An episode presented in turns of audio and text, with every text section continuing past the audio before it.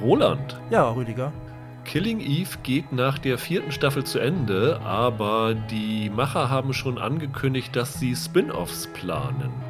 Wen oder was würdest du gerne in einem Spin-off von Killing Eve sehen?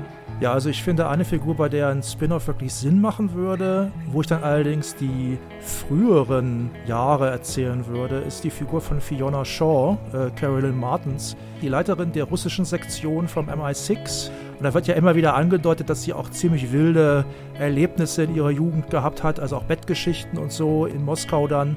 Das fände ich ganz interessant, wie sie dann die Kim Botnia-Figur kennengelernt hat und so. Das äh, könnte ich mir gut vorstellen, dass das sehr amüsant wäre.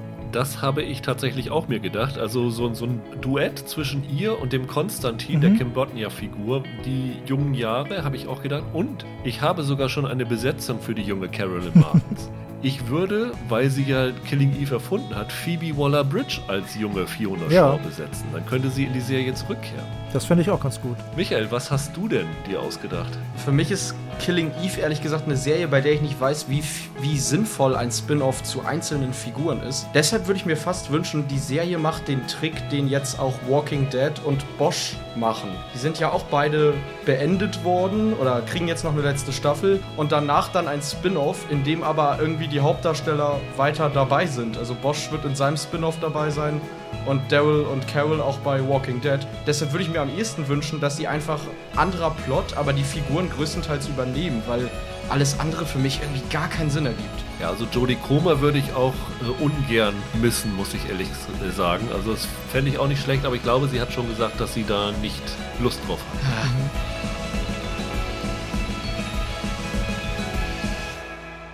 Hallo und herzlich willkommen zu einer neuen Ausgabe von Serienweise. Mein Name ist Rüdiger Meier und ich begrüße ganz herzlich Michael Hille. Hallo und Roland Kruse. Hallo. Wir wollen heute ein kleines Marvel-Special machen, in dem wir noch einmal zurückblicken auf WandaVision, die ja jetzt zu Ende gegangen ist, und äh, vorausblicken auf The Falcon and the Winter Soldier, die ja heute ihren Auftakt hat bei Disney Plus und dann sechs Wochen lang im Wochenrhythmus mit neuen Folgen kommt. Und äh, wir haben die erste Folge gesehen das ist aber auch unser kompletter Wissensstand. Also wir wissen auch nicht mehr darüber hinaus. Deswegen ist das relativ spoilerfrei, während der WandaVision-Part natürlich rekapitulierend ist, bei dem wir voraussetzen, dass ihr alles schon gesehen habt. Deswegen hängen wir WandaVision hinten dran, obwohl das ja chronologisch ein wenig falsch ist. Aber dass Leute, die nicht gespoilert werden wollen, den ersten Teil über Falcon and the Winter Soldier anhören können und dann aussteigen können. Oder ihr bleibt einfach dran und guckt, was wir so rückenblickend darüber sagen, nachdem wir ja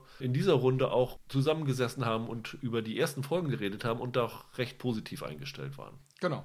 Wie ist denn euer Eindruck von The Falcon and the Winter Soldier, nachdem wir die erste Folge gesehen haben? Roland? Ach, ich fand es nicht super brillant, aber ich fand es besser als erwartet. Ähm, also ich hatte meine Erwartungen ziemlich runtergeschraubt. Ich fand die Trailer auch alle nicht gut. Ich war vor allem überrascht davon, dass es ja so als Buddy-Komödie verkauft wurde. Und wenn ich jetzt die erste Folge sehe, dann ist die ja relativ ernst. Und das ist ja eigentlich ein Drama ein Psychodrama im Fall von Bucky, also vom Winter Soldier. Und es ist ein Familiendrama und in Ansätzen sogar ein naja, eine Lebenskrise-Drama im Fall von ähm, vom Falcon. Das hat mir teilweise ganz gut gefallen, nicht durchweg, aber teilweise. Und mir hat der Humor dann auch nicht gefehlt, jetzt zumindest am Anfang nicht. Von daher war ich, naja, ich war ganz positiv gestimmt. Es ist einfach nicht so was Schräges wie WandaVision. Es ist nicht völlig anders, als man erwarten würde, aber wie sich Leute erinnern werden, die damals bei unserer letzten Marvel-Folge dabei waren, ich war ja auch von WandaVision gerade am Anfang nicht so begeistert. Man muss sagen, wer zum Beispiel WandaVision nicht gesehen hat, kann trotzdem The Falcon and the Winter mhm. Soldier angucken, weil die nicht aufeinander aufbauen. Sie spielen auch nicht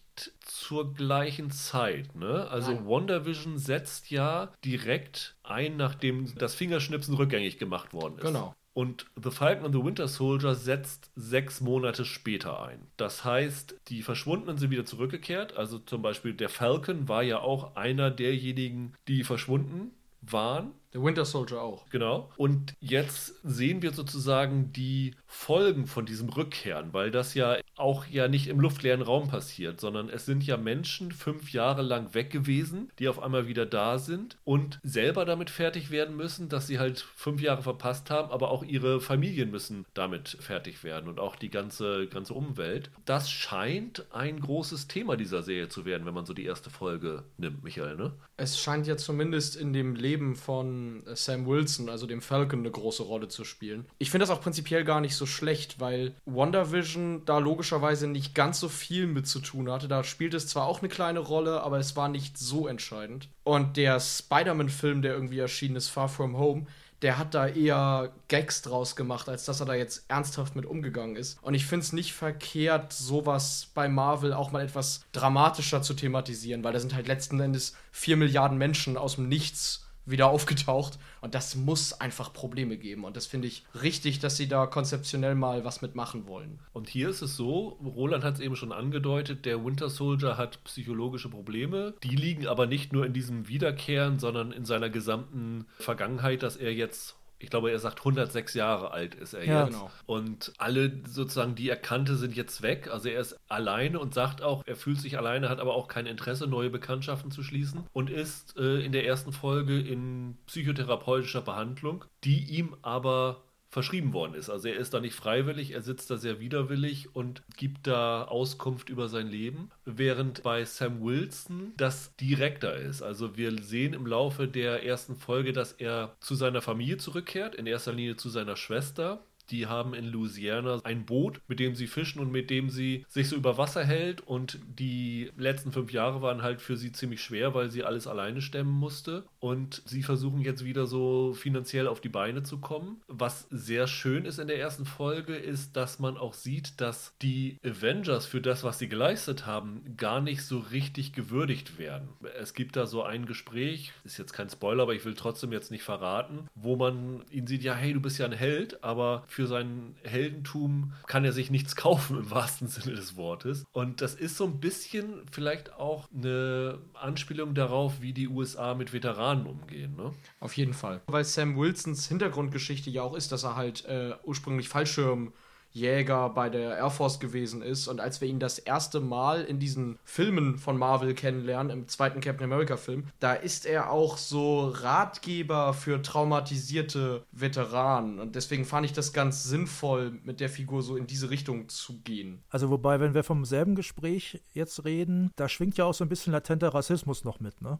Das ja. fand ich dann auch noch ganz in der Serie ganz gut aufgefangen, dass dann Leute zwar gerne Selfies mit ihm machen, aber trotzdem hilft ihm das ansonsten nicht weiter bei denen, ne? weil er möglicherweise auch einfach schwarz ist. Das fand ich in der Szene auch ganz gut. Du hast es eben schon gesagt, es wurde in den Trailern als Buddy-Komödie verkauft. Dass es das in der ersten Folge noch nicht ist, liegt auch daran, dass die erste Folge die beiden nicht zusammenbringt. Hat euch das überrascht? Ja, und ich bin auch ehrlich gesagt super unzufrieden damit. okay. Weil mein Problem ist einfach, ich mag die beiden nicht. Okay. Also ich mochte die beiden schon in den Filmen nicht so wirklich. Den Bucky habe ich irgendwie gefressen. Der war in den Filmen immer mehr eine Figur, die dazu da war, um Captain America zu charakterisieren. Aber so richtig viel über den selber haben wir eigentlich nie erfahren, weil er ja auch die meiste Zeit ein gehirnkontrollierter Assassine war. Und der Falcon ist halt so ein Sidekick. Und ich fand ihn nie richtig lustig. Und ich hatte mir halt gewünscht, wenn die beiden aufeinandertreffen, dass man dann irgendwie eine coole Dynamik hinkriegt, damit die aneinander wachsen. Stattdessen durfte ich mir jetzt halt 40 Minuten die beiden separiert voneinander angucken. Und genau das wollte ich eigentlich nicht von dieser Serie. Deswegen war ich mit der ersten Folge super unglücklich. Und ich finde es auch, ja, sagen wir mal, konzeptionell ein bisschen schwierig, eine Serie über zwei Figuren so anzufangen, dass ich am Ende der ersten Folge nicht mal direkt einen Plan habe, wieso die überhaupt dann irgendwie irgendwie aufeinandertreffen. Weil als dann der Abspann losging, saß ich da und dachte, hä?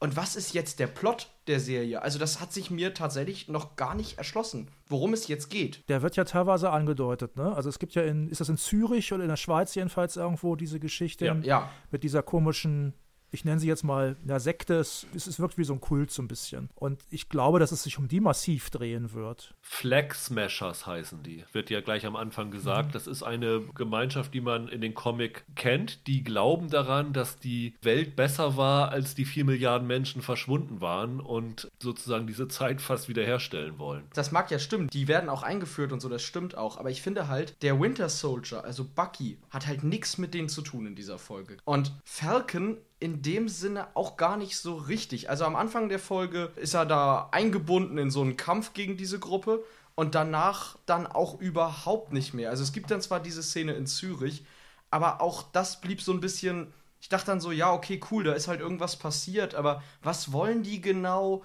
Inwiefern hat das irgendwas mit den beiden Hauptfiguren der Serie zu tun? Ich finde das schwierig. Aber das war mir so ein bisschen egal. Ich mag den Falcon ganz gerne, aber eigentlich mag ich den auch nur im zweiten Captain America-Film so richtig gerne, wo er eingeführt wird, weil der hat danach eigentlich nicht mehr viel zu tun. Das ist schon richtig, was du, was du sagst, finde ich, dass das halt einfach so ein Sidekick ist und kein besonders großer. Und ich finde aber, dass Anthony Mackie, den ich hier auch sehr gut, schauspielerisch auch sehr gut fand jetzt in, dem, in, in der ersten Folge, der spielt sich so ein bisschen selber, weil ich glaube, viele Leute wissen nicht, wer Anthony Mackie ist, die jetzt nicht mit dem MCU vertraut sind, obwohl der relativ viel macht. Der hat ja relativ viele Rollen in sehr unterschiedlichen Filmen. Also der war ja bei Detroit zum Beispiel, war ja dabei bei diesem, bei diesem, diesem Rassismusdrama. Und trotzdem, er hat ja nicht so ein Standing wie, sagen wir jetzt, Michael B. Jordan. Und hier ist es jetzt auch so, dass er bei was Großem dabei war, aber jetzt trotzdem fragen sich die Leute, ach, wer ist das? Den kenne ich doch irgendwo her und so in der Serie jetzt. Das funktioniert ganz gut und das macht er dann auch ganz gut. Und bei Bucky, da geht es mir auch tatsächlich so ein bisschen so ähnlich wie dir, nur ich habe da nicht so negative Gefühle deswegen. Diese Figur ist bislang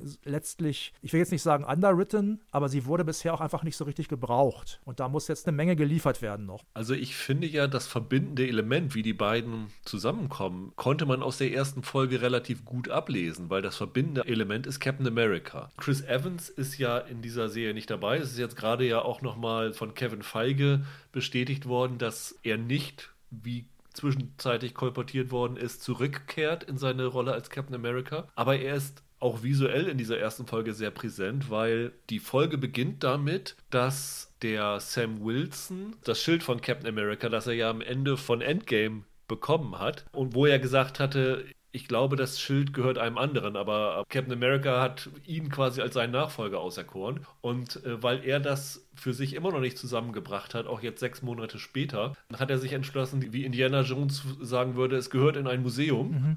Und hat es dann an das Smithsonian gegeben und dort ist dann eine große Captain America Ausstellung gerade, wo man ja. auch das Motorrad aus dem ersten Teil sieht und all sowas. Und im Grunde genommen ist diese erste Folge nicht nur halt, wie sie damit umgehen, dass sie jetzt äh, fünf Jahre verschwunden waren, sondern auch, wie sie damit umgehen, dass ihr bester Freund, und das war er ja für beide, jetzt nicht mehr da ist. Wir wollen nicht unbedingt das Ende dieser ersten Folge spoilern, aber am Ende der ersten Folge passiert etwas, was mit Captain America zu tun hat, was wahrscheinlich der Katalysator für beide wird, warum die beiden zusammenkommen und letztendlich ein gemeinsames Ziel verfolgen. Davon gehe ich auch aus. Ich finde nur die erste Folge äh, was du sagst, ist richtig, dass Captain America sich so durch diese Folge zieht. Also diese Ausstellung im Smithsonian. Es wird sogar, glaube ich, nochmal, der Dialog aus Endgame wird sogar nochmal gespielt. Also in, in Sam Wilsons Kopf. Aber halt auch nur in seiner Handlung. Also bei Bucky passiert halt nichts, was irgendwas mit Captain America zu tun hat, sondern der ist ja quasi auf so einer Art, ja, weiß ich gar nicht, der sucht eigentlich nach Erlösung für das, was er getan hat in diesen, weiß ich gar nicht, 70 Jahren, die er der Winter Soldier war. Und ich weiß nicht, für mich hätten sie das am Anfang stärker zusammenbringen müssen, weil ich jetzt wirklich immer, wenn die Bucky-Szenen kamen, habe ich halt darauf gewartet, dass jetzt irgendwas passiert, was ihn mit dem Rest der Handlung verbindet. Und ich hätte das halt lieber in Folge 1 gepackt. Ich glaube, ich hätte es besser gefunden, du packst sowas in die erste Folge und in Folge 2 machst du den Break und zeigst mir was aus dem Privatleben der Figuren. Da kann Sam zu seiner Schwester fahren und so. Weil die erste Folge jetzt hat ja auch sehr wenig Action. Also die ersten 10 Minuten sind sehr action-packed und dann passiert ja quasi gar nichts mehr man muss sagen, die ersten zehn Minuten, also gefühlt für mich waren die dafür da, um zu zeigen, guck mal, wir sind Marvel und wenn ihr jetzt hier Marvel im Fernsehen seht, heißt das nicht, dass die Action weniger spektakulär sein muss, als wenn sie im Kino ist. Genau. Also es gibt eine große Szene mit Falcon, der, ich glaube, im tunesischen Luftraum unterwegs ist, weil dort eine Maschine der US Army gekapert worden ist. Und er versucht, die dann zu befreien. Und dann gibt es eine wilde Verfolgungsjagd zwischen ihm und Basejumpern, zwischen Felswänden und sowas alles. Äh, und ich habe ja noch nicht gesagt, wie ich diese, diese erste Folge fand. Ich habe gedacht, oh Gott, jetzt bringt ihr hier so eine Angeber-Action-Szene rein und ich fand die am Ende total langweilig. Ich fand diese Action aufwendig, aber die hat mich total kalt gelassen. Und das hat sich dann für mich durch diese ganze Folge gezogen. Also ich bin auch nicht so richtig damit warm geworden, muss ich sagen. Weil das war so ein bisschen auch meine Angst aus den Trailern, dass es halt ein Marvel-Film in sechs Teilen ist, was sie auch angekündigt haben. Und das fand ich dann ein bisschen wenig. Zu dieser Action-Szene muss man ja sagen, das sollte ja ursprünglich die erste ja. Marvel-Serie auf Disney ja. Plus sein ja. und nicht WandaVision. Dementsprechend ist das wahrscheinlich tatsächlich der Gedanke gewesen, den du gerade gesagt hast. Also keine Sorge, das ist jetzt nicht Marvel im kleinen Format, sondern es ist nicht weniger groß als die Kinofilme. Und diese Action-Szene, ich habe ich hab das mit James Bond verglichen. Einmal, weil es tatsächlich so ein bisschen an das Opening von Moonraker erinnert. Andererseits, weil es so eine Action-Szene ist, die quasi der eigentlichen Handlung vorangestellt ist. Das ist eigentlich nur so eine Einführung für eigentlich für Leute, die den Falcon nicht kennen, sozusagen, gefühlt. Es nimmt dann ja total krasse Ausmaße an. Also nicht nur, dass die dann da ja so, so Base-Jumping-mäßig, sondern das hat dann ja fast was von Independence Day, wenn dann noch irgendwie Helikopter dazukommen und dann werden Raketen abgeschossen und alles. Mein Problem war, ich hatte nicht ganz verstanden, was genau er da eigentlich macht. Also, ja, er befreit da irgendeine Maschine, aber was wäre jetzt die große Gefahr, wenn die Bösen diese Maschine in die Finger bekommen? Also, da hätte man vielleicht einfach eine Atombombe oder so einführen müssen. Irgendwas ganz Simples. Um die Maschine geht es ja nicht. Es geht ja um diesen Offizier. Also ich fand die Action-Szene nicht so schlecht. Ich fand sie auch nicht spektakulär, muss ich sagen. Also sie ist spektakulär von dem, was da abgezogen wird. Aber ich hat, die hat mich jetzt auch nicht total vom Hocker gehauen. Ich fand sie aber auch nicht schlecht. Und dass ich sie nicht schlecht fand, lag zum einen daran, er muss ja ständig dann da in die, mitten in dieser Action sich irgendwelche Tricks einfallen lassen, bevor sie den, den anderen Luftraum da erreichen, wie er diesen Offizier da sich schnappt. Er ist halt einfach kurz davor, dann wird er doch wieder weggenommen. Diesen Aspekt fand ich dann ganz, ganz pfiffig und das hat es für mich dann ganz genießbar gemacht. Und es ist tatsächlich so, wie ihr schon gesagt habt. Ich habe hier auch nochmal die Liste, also es war ja wohl so geplant, dass bevor Corona kam, war ja wohl geplant, dass zuerst der Black Widow-Film kommt, dann die erste Serie, also Falcon und Winter Soldier, dann die Eternals und dann, dann erst WandaVision. Man kann vielleicht tatsächlich sagen, also wie gesagt, ich habe immer im Hinterkopf, dass ich ja von den ersten paar Folgen von WandaVision so ein bisschen verstört war und nicht, auf, nicht nur positiv. Es war vielleicht letztlich ein glücklicher Zufall, dass erst durch Corona dann WandaVision gekommen ist, weil das war dann was völlig anderes. Da haben dann alle, die halbwegs gutwillig gegenüber dem MCU eingestellt waren, gesagt, sie trauen sich mal was völlig anderes zu machen. Also das ist ja dann nachher doch nicht wieder völlig anders, aber es ist wahr und es ist, es ist tatsächlich so, es ist genauso, wie ihr sagt, sehe ich genauso. Also das wäre quasi der Auftakt ins Marvel TV MCU gewesen. Ne? Also gut, okay, ich meine, Agents of Shield spielt ja auch in derselben Welt und so weiter, aber von den neuen jetzt, und das ist tatsächlich genauso die Argumentation, glaube ich, auch wäre das gewesen. Jetzt, ja, ja, ihr könnt jetzt sehen, das ist halt genauso geil wie im Kino. Was ich ehrlich gesagt nicht kapiert habe, und vielleicht habe ich da ein bisschen gepennt, die Serie beginnt ja, dass sich Sam Wilson schön im Anzug fein macht für diese Smithsonian-Einführung. Und dann kommt dieser Schnitt zu dieser Mission. Ist das jetzt vorher gewesen? Wie kommt er dahin? Also ich, und danach sind sie wieder in diesem Smithsonian. Das habe ich irgendwie nicht ganz mitgekriegt. Das ist ein bisschen komisch, ja. Stimmt. Ich habe das tatsächlich so verstanden, das, was er da in dieser ersten Szene trägt, da ist er ja in einem Anzug. Ja. In so einem Smoking, würde ich fast sagen. Und dann später im Smithsonian ja nochmal. Ja. Ich bin mir aber gar nicht sicher, ob das quasi am selben Tag spielt, weil genau so einen Anzug trägt er auch am Ende von Avengers Endgame, als er von Captain America den Schild bekommt. Ich habe das quasi so verstanden, dass das direkt nach dieser Szene ist, als er den Schild das erste Mal quasi nach Hause bringt. Dann sechs Monate später die Mission und dann bringt er das Schild ins Smithsonian. Okay. So habe ich das quasi verstanden. Also wenn das so ist, ist es aber sehr verwirrend, muss ich sagen. Ja. Die Frage ist ja jetzt, was erwartet uns nach dieser ersten Folge noch? Und es gibt ja so ein paar Sachen, die schon vorab verkündet worden sind. Also es ist bekannt, dass der Wyatt Russell, der Sohn von Kurt Russell, eine Figur aus den Comics spielt namens US Agent, der zwischendurch auch mal Captain America geworden ist. Das heißt, diese Nachfolgediskussion Captain America wird wahrscheinlich das große Thema ja. werden, weil du hast ähm, sowohl Sam Wilson, der in den Comics mal der, der Captain America war, der Bucky Barnes war in den Comics mal der Captain America und dieser, dieser John Walker, US Agent, war auch Captain America. Das heißt, drei Figuren, die potenziell der nächste Captain America werden können. Und es wird wahrscheinlich darauf hinauslaufen, dass wir am Ende dieser sechs Folgen wissen, wer ist der neue Captain America, oder? Ja, Das Logo ist ja auch so aufgemacht. Da steht Falcon and the Winter Soldier und die sind so in das Schild von Captain America eingebaut. Ich finde es ein bisschen merkwürdig, dass Avengers Endgame damit endet, dass wir erfahren, wer der neue Captain America wird. Und jetzt eine Serie kommt, in der wir dann am Ende wieder erfahren, wer jetzt der neue Captain America wird. Aber gut, das ist Marvel. Das ist, so schlimm ist das jetzt auch wieder nicht. Ich finde es nur ein bisschen bizarr. Also mir war diese US-Agent-Figur nicht bekannt, weil so tief stecke ich da jetzt auch wieder nicht drin. Ich habe dann halt gelesen, dass dieser, das ist ja, glaube ich, von einem Autor namens, Grün, ich glaube, Grünbaum erfunden worden. Der hat ja gesagt, dass er in dieser Figur zumindest am Anfang so ein bisschen die negativen Aspekte von Patriotismus aufgreifen wollte. Also äh, während Captain America ja wirklich eine, eine, lautere Figur ist, der ist zwar Patriot, aber der versucht da keinen Scheiß zu bauen, ist dieser, dieser John Walker wohl eine Figur gewesen, die so gedacht war, dass der ein bisschen schwierig ist. Und es gab da wohl sogar Parallelen irgendwie zum Punisher, meine ich, habe ich gelesen. Ja. Dass wohl Fans gesagt haben, lass doch mal Captain America so agieren wie den Punisher. Und da hieß es natürlich immer zu, völlig zu Recht, ja, das geht aber nicht. Also, also bei Steve Rogers ging das nicht. Und, und ich könnte mir vorstellen, dass das hier auch eine Rolle spielt, wie der Typ, wie der Typ dann auftritt bei seinen seinen Missionen und dass das vielleicht dem äh, Falcon äh, dann nicht so gut gefällt. Ich glaube tatsächlich auch, dass diese Serie so nach allem, was ich gelesen habe, dass die Serie sehr politisch sein wird. Das heißt, dass diese John Walker-Figur, dass das so vielleicht auch in die Richtung White Supremacy gehen könnte. Ähm, dass da auch so diese, diese Trump-Ära mit abgedeckt werden könnte. Und es könnte sein, dass sie in diese Richtung gehen. Also würde viel dafür sprechen. Das hat ja nun Watchmen leider schon gemacht. Es wird natürlich dazu passen, dass man wirklich so einen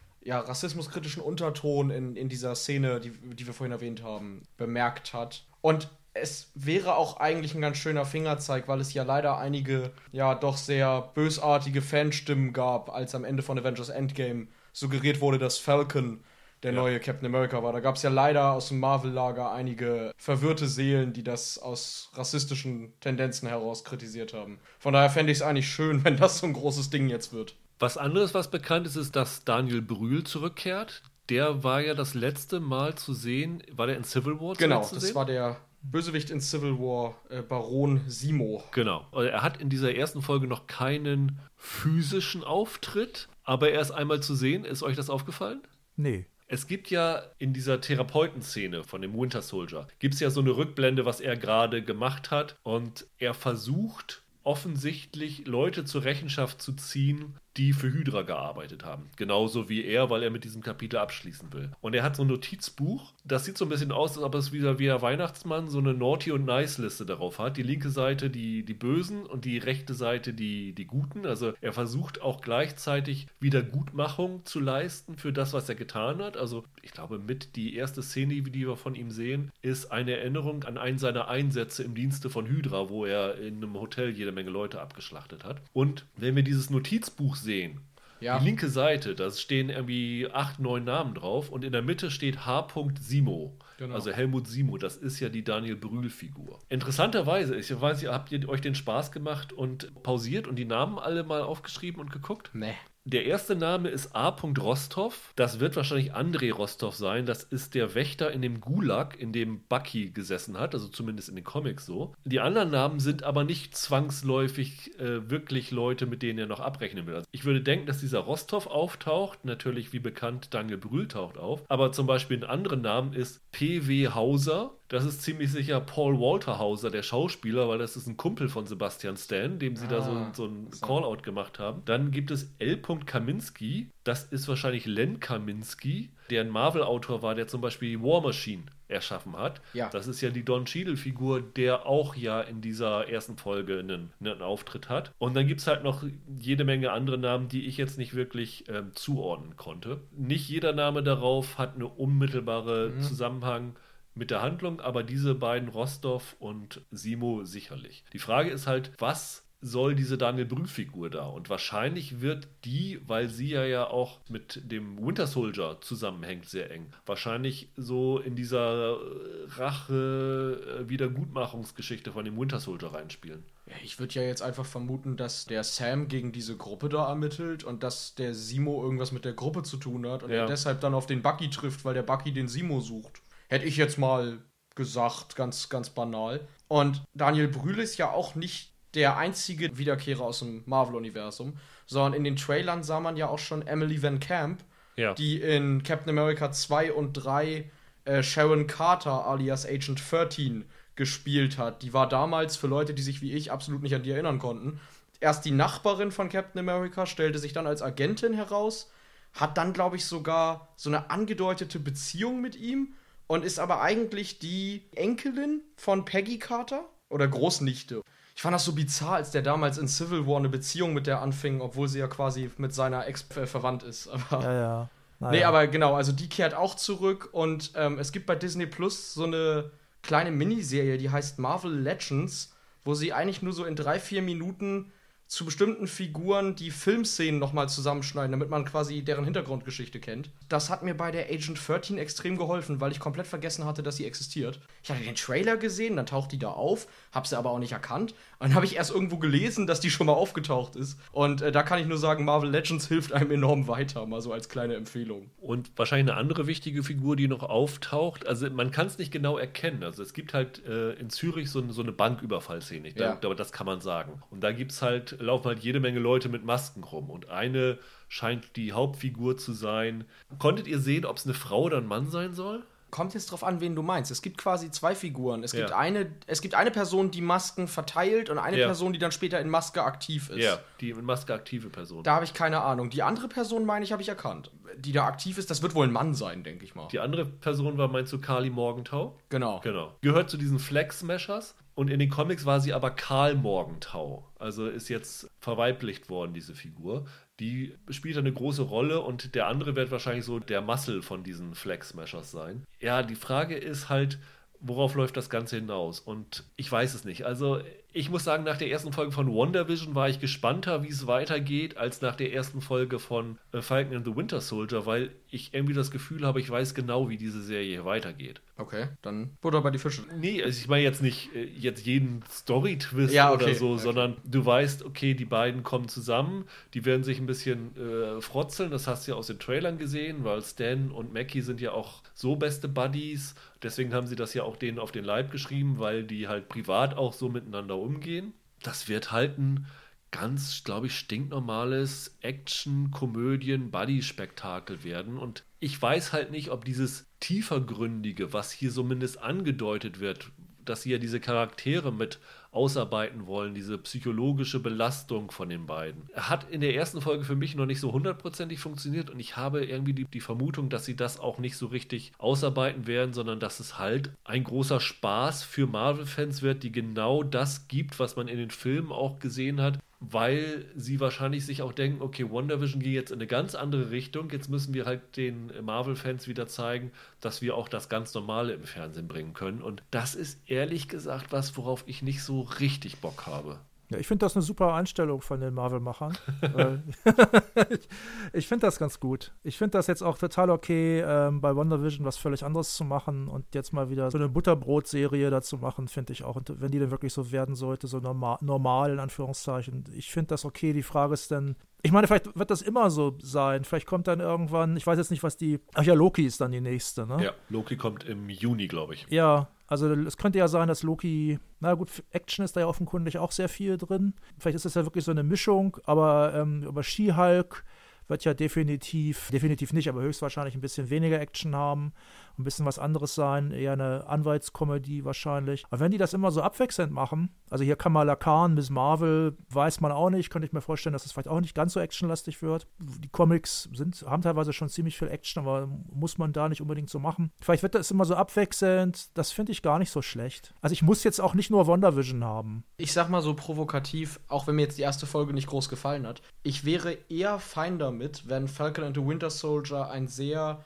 effektlastiges Lethal Weapon quasi wird, als wenn sie diese Drama-Anteile weiter ausbauen. Weil ich, ich sag jetzt einfach mal so gemein, für mich geben Falcon und Bucky nicht viel her als Charaktere. Von daher gebt ihnen halt ein paar coole Sprüche und lasst sie halt irgendwelche Bösewichte verkloppen, als dass ihr da jetzt krampfhaft irgendwie versucht, was Tiefgründiges mitzumachen. Das könnt ihr dann ja meinetwegen wieder bei einer anderen Serie machen. Der, der Loki eignet sich da eh besser für. Also dann, dann wird das halt eine Serie über zwei, über zwei Amis, die den Terroristen zeigen, wo der Hammer hängt. Finde ich jetzt tatsächlich nicht so schlimm. Nur kommt da zum Punkt, sucht euch mal eine gute Bedrohung, die ich auch verstehe. und dann lass die halt in, in coolen Action-Szenen irgendwie die Leute verkloppen. Dann bin ich fein. Die Frage ist ja, was wollen sie letztendlich damit? Ja. Ne? Also Ja. sie wollen ja offensichtlich denen mehr Tiefe geben, weil sie offensichtlich mit denen noch was vorhaben, auch in, abseits vom TV, also im, im Kino. Aber wollen sie jetzt neue Avengers aufbauen und da sozusagen wieder einen neuen Captain America für haben? Oder was ist der lange Plan? Also in der Avengers, in Avengers ist ja in der Phase 4 jetzt nicht mehr vorgesehen. Ja, gute Frage. Weil zum Beispiel WandaVision soll ja offensichtlich, wurde ja gleich von Anfang an gesagt, eine Vorbereitung sein auf äh, Doctor Strange 2. Ja. Aber wo soll das hier hinführen? Das ist mir noch nicht so ganz klar geworden. Naja, also es wird ja schon irgendwann auf einen Film rauslaufen aller New Avengers oder so, auch wenn sie noch nicht angekündigt haben, aber auf sowas wird es ja dann doch hinauslaufen. Also alles, was sie da jetzt an Serien angekündigt haben, dafür, da werden ja auch Figuren wie She-Hulk und hier Ironheart und sowas eingeführt werden. Äh, Von daher denke ich mal, es geht halt tatsächlich jetzt darum, quasi die Nachfolge von Captain America auszufechten und vielleicht nebenbei, das muss man mal abwarten, vielleicht irgendwelche Sachen einzuführen, die dann in späteren Sachen wichtig werden. Also da ist die Frage, wie verzweigt das am Ende dann wird und wie sehr Marvel tatsächlich diese Serien in das Konzept der Filme einbeziehen will. Das ist mir nämlich noch nicht ganz klar. Also ob man ab sofort quasi voraussetzen wird, dass die Leute die Serien gesehen haben, wenn sie dann die Filme gucken. Da bin ich echt gespannt, weil da gerade nach WandaVision habe ich da ein paar Fragezeichen im Kopf, muss ich ehrlich sagen. Ich glaube tatsächlich, dass die Avengers einfach in der Phase 4 vielleicht einfach keine so große Bedeutung haben. Worum es in Phase 4 geht, habe ich bislang den Eindruck, ist dieses Multiversum zu etablieren. Ich glaube, das ist das große Thema. Das hat jetzt hier bei, bei Falcon Winter Soldier bislang sieht man nicht, wie das da eingebunden werden soll. Aber ich glaube, es kann einfach sein, dass das das große Thema von Phase 4 ist. Also wenn man so will, kann man dann die ersten drei Phasen als so eine Art äh, Avengers-Trilogie sehen. Vielleicht ist das jetzt hier auch nur ein Zwischenspiel. Mal sehen, was in Phase 5 dann kommt. Aber ich habe das Gefühl, dass das hier vor allem dieses Multiversum gehen soll. Also ich meine, es ist ja theoretisch die Möglichkeit, dass sie zwar am Ende sagen, das ist der Captain America im offiziellen MCU, aber im Verlauf der Serie hast du halt drei verschiedene Captain Americas. Einmal diesen John Walker, einmal wird zwischendurch mal Bucky, einmal wird dann Sam Wilson und das dann sozusagen, wenn das Multiversum kommt, auf einmal in den verschiedenen Universen, die da zusammenprallen, jeder von denen in einem der Captain America ist und die das so dann zusammenbringen. Kann gut sein.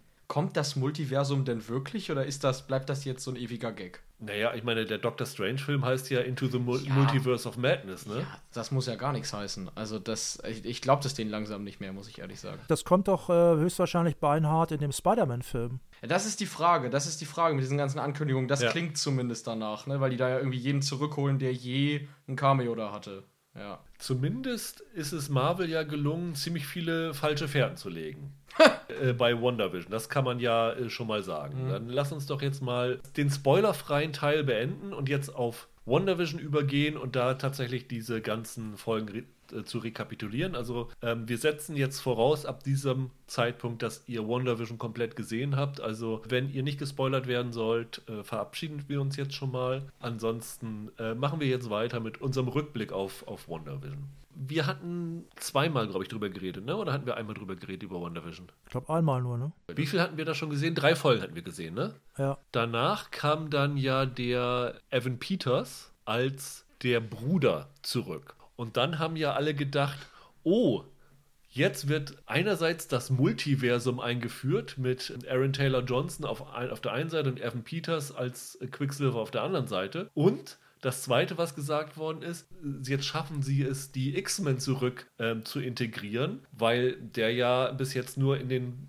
bisher zu Fox gehörigen X-Men-Filmen als Quicksilver aufgetreten. Ja. Dann kam ja noch hinzu, dass bei Falcon and the Winter Soldier diese im Trailer diese, diese Stadt zu sehen war, die in den, in den X-Men-Geschichten eine große Rolle spielt. Also es, es deutete viel darauf hin, dass sie das jetzt schaffen, das alles zusammenzufügen. Und dann gab es ja auch noch diese Gerüchte, dass, äh, wenn irgendwann gesagt wird, sie wartet auf einen Quantenwissenschaftler oder so, dass dann Fantastic Four damit zurückkommt, dass sie also mit Ja. WandaVision alles zusammenfügen. Das ist ja alles nicht geschehen. Letztendlich war WandaVision dann doch eigentlich das, was du im ersten Podcast schon befürchtet hast, Michael, ne? Ja, es war eigentlich war es eine Sidequest, also im großen Kontext. Also ich muss sagen, ich habe nie damit gerechnet, dass die wirklich die X-Men und die Fantastic, das war alles, das war alles Quatsch. Also ich hatte von Anfang an, als der auftauchte, vermutet, wer auch immer da jetzt Quicksilver ist, sieht halt mehr so zufällig aus wie Evan Peters und fand es auch, habe mich eigentlich auch wochenlang diebisch drauf gefreut, wenn das so aufgelöst wird. Und war dann mit der Auflösung trotzdem wieder unzufrieden.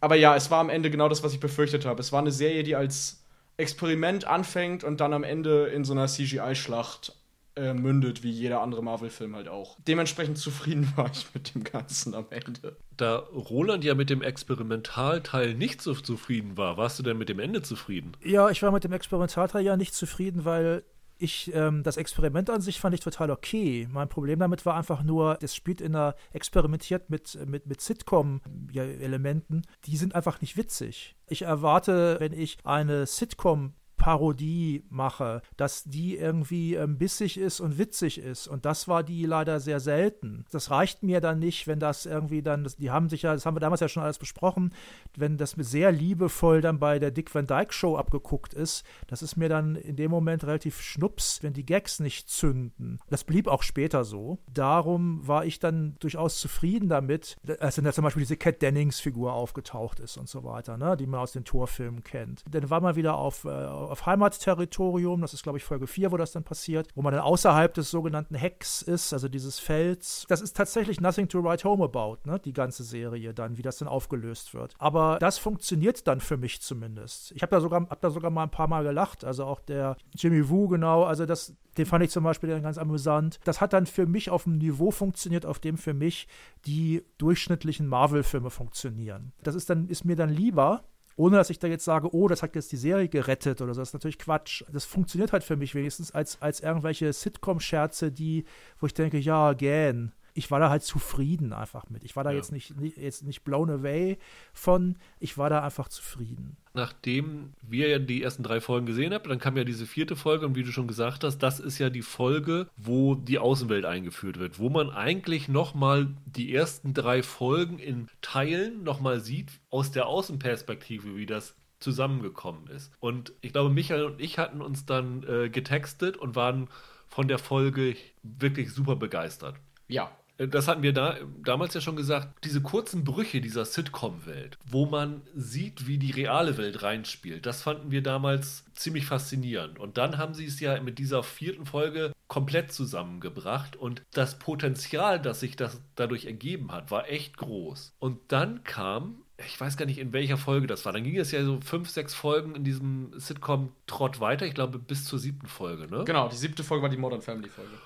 Und dann wird ja erklärt, warum das Ganze in Sitcoms stattfindet. Das hatten wir ja damals auch gefragt. Roland hatte ja auch gesagt, warum, du willst eine Erklärung dafür haben, warum das jetzt so stattfindet. Und dann siehst du ja diesen Rückblick, das hatten wir ja auch schon besprochen, dass in diesen Werbetrailern, die es dazwischen gab, angedeutet worden ist, dass es dann ähm, sich auch darum dreht, um die Entstehungsgeschichte von, von ihr, diese Geschichte mit der Bombe von Stark, wie sie da eingeschlossen mit war. Toaster in der Werbung, ne? Genau. Genau, ja, ja. Und dann bekommt sie ja wirklich diesen Moment gezeigt und vorher ähm, sieht man, dass die Familie von ihr zusammensitzt und ständig Sitcoms hat. Und der Vater hat dann halt einen Koffer mit alten DVDs von Melke mittendrin, vom, von I Love Lucy und den ganzen Sachen. Und da. der Dick Van Dyke Show vor allem. Genau.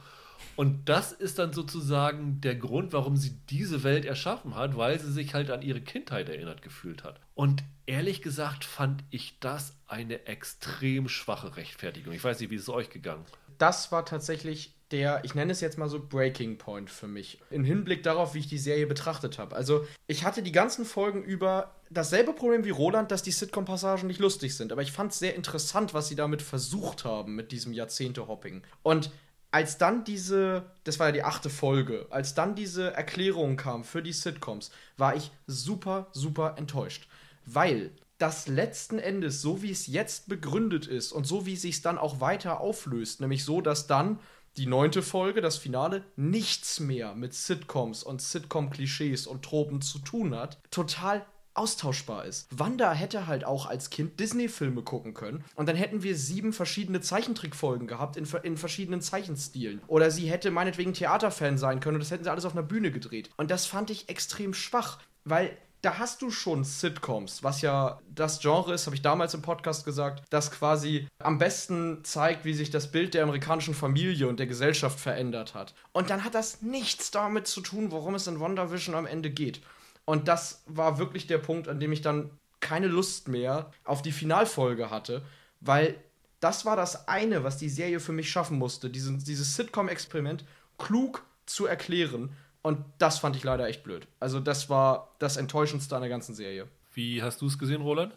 Ja, also diese Auflösung ist natürlich lahm. Aber um ehrlich zu sein, das war so genau das, was ich erwartet hatte. Es musste ja irgendein Grund sein, es musste ja irgendeinen Bezug geben zwischen, also da Wanda ja diese Welt größtenteils selbst erschaffen hat, also ne, jetzt von der hier, wie heißt sie, äh, Agatha Harkness da mal abgesehen, die da mit reinfunkt, dann musste sie ja irgendeinen Bezug zu Sitcoms haben. Und dieser Bezug, das wurde dann halt so auf die einfachstmögliche Weise im Grunde hergestellt. Alle anderen Sachen hätten aber auch nicht so, vielleicht nicht funktioniert. Also ich meine, was willst du sonst für eine Erklärung nehmen, dass irgendwie ein Alien ein paar Lichtjahre von der, von der Erde entfernt für den Hex verantwortlich ist und das Alien, das äh, guckt dann, äh, da, da kommen halt die Fernsehsignale verspätet an und dann sieht es irgendwie die alten Sitcoms, kann über die alten Witze auch noch lachen, weil, weil es halt so weit weg ist. und das wäre natürlich vielleicht lustiger gewesen, aber ich fand, das war so ein bisschen erwartbar. Mein Problem bei dem Ganzen war, ich hätte damit leben können, dass das jetzt so eine lapidare Erklärung ist. Nur wenn das die Erklärung war, frage ich mich, warum musste das dann sieben Folgen lang so gemacht werden? Ja. Weil für diese Erklärung ist der ganze Aufbau mit sieben Folgen, A, mit verschiedenen Sitcom-Jahrzehnten, total verschenkt. Wenn ich letztendlich 60% der Serie in diese Sitcom-Welt investiere, dann muss da eigentlich mehr hinter sein als dieses, ich habe früher als Kind Sitcoms gesehen. Und wenn sie diese Sitcom-Sachen in drei Folgen gemacht hätten, dann hätte ich das eher akzeptieren können, als so, wie sie die Serie jetzt aufgebaut haben. Zumal es ja auch nicht ganz so logisch ist. Also wenn sie das als Kind geguckt hat, da kann ja Malcolm mittendrin gerade gelaufen sein. Warum ist die siebte Folge auf einmal im Modern Family-Stil? Hat die dann noch als Erwachsene in Hydra-Gefangenschaft und als Avengers rumgesessen und sich Modern Family angeguckt. Also finde ich so ein bisschen, ein bisschen komisch, ehrlich gesagt. Was ich auch total blöd fand, meine Lieblingsszene in der ganzen Serie war das Ende der siebten Folge. Also dieser große Reveal mit Catherine Hahns Figur. Als sie da ankommt und sagt, sie ist Agatha und die Serie sich fast darüber lustig macht, wie vorhersehbar der Twist war, indem sie so ein lustiges Intro für die reinschneidet, wo sie dann sagt, dass sie das alles gewesen ist. Ich glaube, Agatha All Along hieß diese Serie da. Und dann kommt die nächste Folge und wir erfahren, Agatha war das überhaupt nicht all along, sondern das war alles Wanda. Agatha hat schlicht nichts gemacht. Die hat einen Hund umgebracht und ist so ein bisschen um Wanda rumgetänzelt. Das fand ich so bizarr. Da, da verkaufst du das eine als die große Enthüllung und sagst eine Folge später wieder das Gegenteil von dem, was du vorher gesagt hast. Ja, sie hat sich halt reingehackt in Wandas Serienwelt, ne? Ja, klar. Also es ist halt vieles bizarr, ne? Auch dann so diese, diese große Auflösung am Ende. Erstmal dieses Action-Spektakel, wobei man echt sagen muss, das sah verdammt gut ja. aus, was sie da gemacht haben. Also diese doppelten Visions und diese Luftkämpfe und was weiß ich alles. Da haben die echt richtig Kohle reingehauen. Also die letzten zwei, drei Folgen hat man gesehen, warum die Serie, was waren es angeblich, 150 Millionen gekostet haben soll oder so. Da haben sie echt viel reingesteckt. Aber dass dann am Ende dann gesagt wird, die, diese Monica Rambeau, das ist ja auch in gewisser Weise die Origin-Story von ihr als Superheldin. Das haben sie da ja reingesteckt. Sie sieht ja dann Wanda am Ende als Opfer und äh, redet ihr dann ja gut zu und ja, alle, du, du Ärmste und sowas alles. Und diese ganze Bevölkerung, die sie da gefangen gehalten hat, was sie mit denen gemacht hat, das war ja wirklich also menschlich das, das Letzte. Ähm, das wird dann einfach so äh, weggekehrt und äh, das tatsächliche Opfer ist am Ende Wanda. Das fand ich irgendwie ein bisschen komisch. Es war ihr halt nicht klar, ne? Ja, also das Komische ist, dass das Writing suggeriert, dass Wanda nicht wusste, was sie da tut. Es gibt dann ja diese Szene in der letzten Folge, in der Agatha die ganzen Leute quasi aufweckt und die dann auf Wanda zugehen und sagen, ey, wir leiden und so weiter. Und sie steht dann da und sagt, das, das wusste ich nicht, das stimmt nicht, ihr seid doch glücklich, bla bla bla.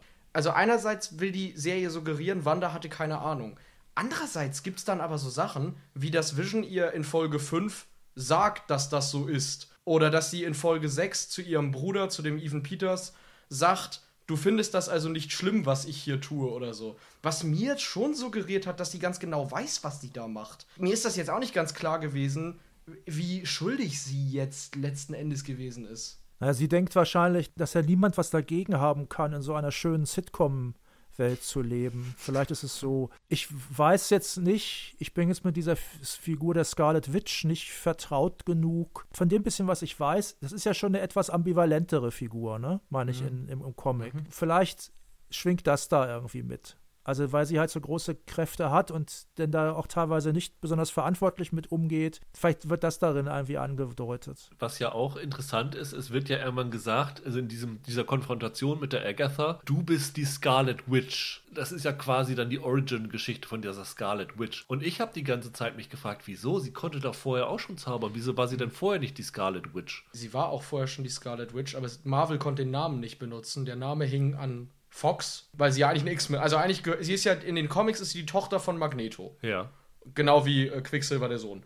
Und Marvel hatte nicht die Rechte, den Namen zu benutzen. Deswegen hießen die immer nur Pietro und Wanda Maximoff. Ja. Und jetzt haben sie den Namen halt und haben quasi diesen Mythos, von dem Agatha spricht, dass sie eine, ein Wesen ist, das spontane Kreationen herbeizaubern kann, haben sie jetzt quasi benutzt, um ihr diesen Namen zu geben, um diesem Namen eine Origin zu verpassen. Und das fand ich war eigentlich noch recht smart gelöst. Also, obwohl es mir tatsächlich so ging, dass ich kurz verwirrt war, als sie das mit Scarlet Witch so dramatisch sagte, ja.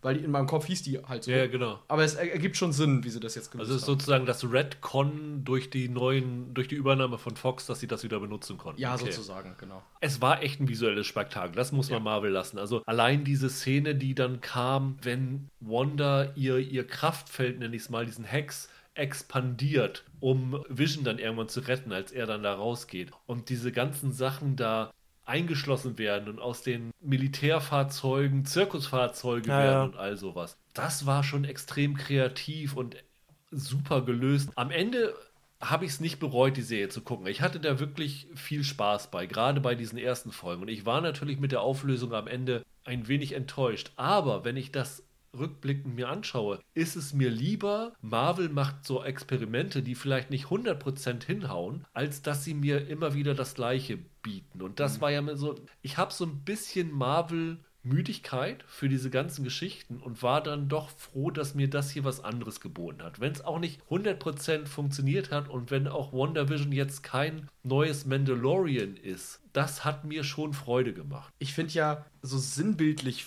für mein Erlebnis mit WandaVision ist eine Szene im Finale. Und zwar, wie sich der Kampf zwischen der, den doppelten Paul Bettany auflöst. Die sind da in so einer Bibliothek und du denkst so, jetzt gibt's wieder äh, aufs Gesicht. Aber dann fängt der der Vision plötzlich an, über das Schiff von Theseus zu reden. Und es hat fast so ein, ich habe gedacht, gleich kommt Patrick Stewart rein als Picard und sagt da noch was zu.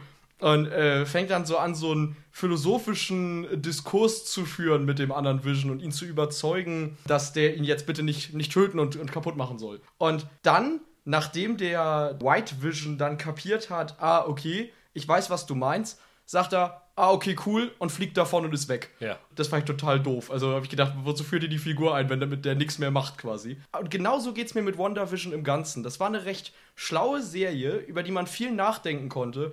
Und am Ende habe ich da so ein bisschen gesessen und gedacht, ja, das war's dann jetzt, was? Roland, an dich die Frage. Du bist ja großer Fan des MCU, das hast du ja schon mehrfach gesagt, ne? Naja, ja. Ich finde jetzt auch nicht alles doll, aber ich, ich fühle mich da schon ganz zu Hause, ja. Der große Unterschied zwischen den Marvel-TV-Serien und den Star Wars TV-Serien, um das ja, ich meine, es ist beides Disney, ich finde, das kann man gut mal zusammenbringen, ist ja, sie haben Mandalorian gemacht und Mandalorian ist, auch wenn sie jetzt im Nachhinein, weil es so ein Hit war, sehr viele Sachen eingeführt haben und Spin-offs und was weiß ich alles. Aber es war im Grunde genommen eine Serie, die für sich gestanden hat. Hingegen WandaVision und jetzt auch Falcon and the Winter Soldier, die stehen ja immer noch in diesem großen Kontext dieses gesamten Marvel Cinematic Universe Konstruktes. Wäre es nicht besser, weil Disney diese Lehren aus Mandalorian zieht, dass sie tatsächlich Sachen machen, die nicht unbedingt mit diesem großen Kosmos zu tun haben, wo man nicht die, das Gefühl hat, ich muss das alles gesehen haben, um das zu verstehen und einfach nur sagen, wir machen hier eine kleine Serie, mit der man Spaß haben kann, mit der wir aber auch jetzt nichts Großes für den Kontext erzählen wollen. Naja, zum einen kann es natürlich sein, dass das noch kommt. Weil das ist ja nun konzeptioniert worden, größtenteils, als äh, der Erfolg von Mandalorian noch gar nicht da war. Mal sehen. Es ist natürlich auch ein, auch ein ganz großes Experiment, zu schauen, ob das jetzt funktioniert. Es ist ja schon mehrfach vorher angedacht gewesen, auch in anderen Kontexten. Nicht The Stand, sondern äh, The Dark Tower von, von Stephen King. Das, war, das sollte ja auch als Kinofilm plus TV-Serie und so erzählt werden. Ne? Und das ist, war, dann ja ein, war dann ja ein Riesenflop, der Film, in mehrfacher Hinsicht. Und hier muss man jetzt mal gucken, ob wenigstens das überhaupt funktioniert, diese Einbindung der TV-Serien in diesen Marvel-Kinokosmos. Bislang würde ich sagen, ja, ich finde es jetzt ganz schön bislang, dass tatsächlich die MCU-Fernsehserien so aussehen wie das, äh, wie das, wie das Kino-Universum. Weil das ist ja bisher nicht der Fall gewesen. Und eine Serie wie, sagen wir mal, Luke Cage, die sah ja dann doch zwei Ligen drunter, äh, was, die, was, was das Budget angeht, sah die, sah die ja schon leider aus. Das ist halt schon immer so ein, äh, so ein Problem gewesen bisher. Und jetzt ist das offenbar nicht mehr so. Und ich glaube, das ist das, was die erstmal machen wollen. Und das kann ich auch tatsächlich verstehen, dass sie da jetzt nicht irgendwelche Geschichten erzählen von der Putzfrau von Captain America oder so, was, was eine wahnsinnig tolle Geschichte sein kann. Das kann ich schon nachvollziehen. Ich würde lieber, lieber die Putzfrau von Hulk sehen, die hat mehr zu tun. Ja, stimmt man muss jetzt mal gucken, wie jetzt diese ganzen, ich weiß jetzt nicht, wie weit sie sind mit dem Dreh, ich weiß jetzt nicht, ob, weiß nicht, ob Miss Marvel jetzt schon abgedreht ist und alles. Ein anderes Thema ist halt, also Mandalorian ist, ist glaube ich, kaum von Leuten geguckt worden. Na, das stimmt nicht ganz. Ein Freund von mir zum Beispiel hat die Serie auch geguckt und gefeiert und der hat tatsächlich noch nicht mal die Prequel-Trilogie sich gegeben. Der war tatsächlich über viele Jahre raus aus dem ganzen, aus dem ganzen Star Wars-Universum, äh, hat tatsächlich dann aber Mandalorian geguckt. Aber im Großen und Ganzen glaube ich, die meisten Mandalorian-Fans sind Leute gewesen, also bei uns war es ja zumindest der Fall, die frustriert waren über viele Sachen. Wir drei fanden jetzt zum Beispiel äh, Last Jedi gut, aber ähm, viele andere Sachen fanden, mochten wir ja auch nicht. Die Prequel-Trilogie mochten wir, glaube ich, alle drei sowieso nicht. Wiederum andere, auch nicht alle, mochten halt Last Jedi nicht. Für die war ja dann äh, Mandalorian sehr, sehr versöhnlich. Aber was ich damit sagen will, ist, letztlich wurde auch Mandalorian großenteils von Leuten geguckt, die in diesem Universum ganz gut zu Hause waren. Also allein schon durch die vielen Bezüge zu Clone Wars zum Beispiel jetzt. Ja, von daher äh, glaube ich, ist es auch bei Marvel so, also die Gruppe von Leuten, die sagt, oh, könnte ich da jetzt vielleicht auch noch einsteigen. Ich, ich habe jetzt Disney Plus eigentlich abonniert, weil ich irgendwie Pinocchio noch mal sehen will.